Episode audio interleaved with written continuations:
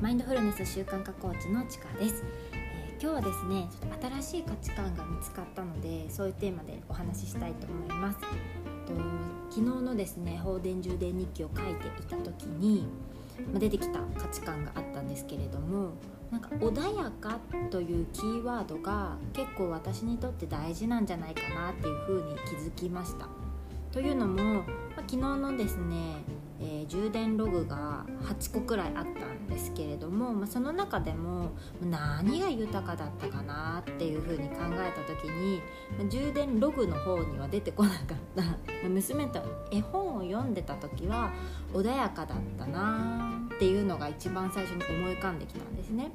で、ま、なんだろうな豚くんがですね 自分が作った砂の怪獣を「えいや!」とやっつけるっていうそんな絵本だったんですけど、まあ、一緒のタイミングで「えいやトゥー!」とか言って言ってる時がですねすごい穏やかですごく豊かでなんかこの大切この時間を大切にしたいなっていうふうに感じましたでその後に私が読み聞かせしていたところの、えー、ページをめくりながらですねまあ、それっぽいくその発声といいますか娘が、まあ、全ての言葉をまだねちゃんとは話せないんですけれども母さん行ってきます。小豚くんみたいな感じでですね、まあ、それっぽく読んでるんですよね。なんかそういうのを見ていた時にすごくなんか、まあ、受けるって思ったんですよ。受けるってなんだっていうところもちょっと深掘りして、まあ、微笑ましいとか、まあ、えなんか人間なんだよなとか、まあ、コピーとまではいかないけどそうやって真似っこしているのを見ていると、まあ、動物なんだよなとかなんかそういったところがですねなんかまあ、受けるっていう表現になったりとかっていうのをどんどんどんどんと深掘りしていったんですね。でまあなんか穏やかっていうのが結構私最近使よく使ってるなっていうふうに思いました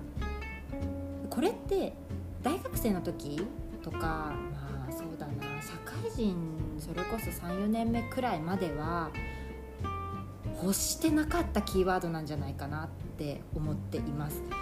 どっちかっていうと荒波の中にいる方が生き生きできるタイプだと思っていて自分から焦燥感をなんとなく無意識化で追い求めてしまっている感じがあるし結婚する前までっていうのは常に予定を詰め込んでました。もう土日休みがあるともう朝例えば10時から、え女子と女子会みたいな感じでおしゃれなランチ。で2時くらいからはなんだろうな本屋さんに行ってとかそれこそうんちょっとしたセミナーに出たりとかで夕方6時からはなんか飲み会みたいな感じで、まあ、3つくらい予定があるのが普通だったんですよね。で空いてる時間があると「あそこ空いてるよ」っていうふうに言っていく。それが結構私らしさというか空いてる時間があったらすぐに予定を詰め込んじゃうっていうのがあったんです。だからその隙間時間みたいなのって結構なんだろう予定がない日って何したらいいか分かんないっていう風になっちゃったんですよね。でもなんかそのそこに穏やかさっていうのは、うん、あったのかな、まあ、なかったんだろうな。っていうのを考えた時に娘とそういった絵本を読んでいる時間が穏やかだなとか、まあ、他のですねうん3年後のビジョンとかって考えた時にやっぱ穏やかな時間を過ごしたいとかうん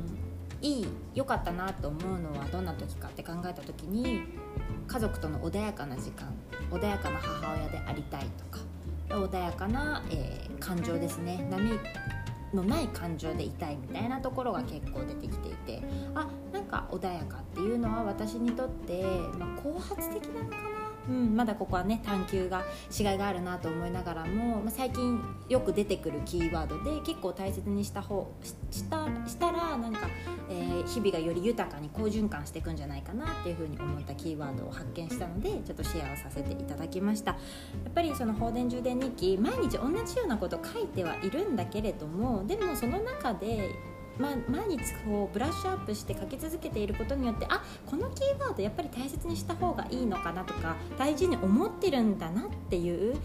アハ体験気づきみたいなのが出てくるとさらに深掘りそして鮮明され洗練されていくのかななんていうふうに思いました、えー、ぜひですね感情ジャーナル、えー、取り組んでいらっしゃる方は毎日出てきているキーワードうん変わり映えしないんだよねって終わらせるのではなくてじゃあそれの何が豊かなのかそれのどこが嫌なのかっていうのをどんどんと深掘りしていくことによってあ私が本当に大切にしたいこととかもっと放電を減らして充電を増やすためにできることことってあのこういうことにあるんじゃないかなっていうのが見えてくるかなと思ったのでご参考にいただければと思います。えー、最後までお聴きいただいてありがとうございます、えー、今日も皆さんにとって、えー、笑顔あふれる一日となりますようにマインドフルネス習慣化コーチのちかがお送りしました。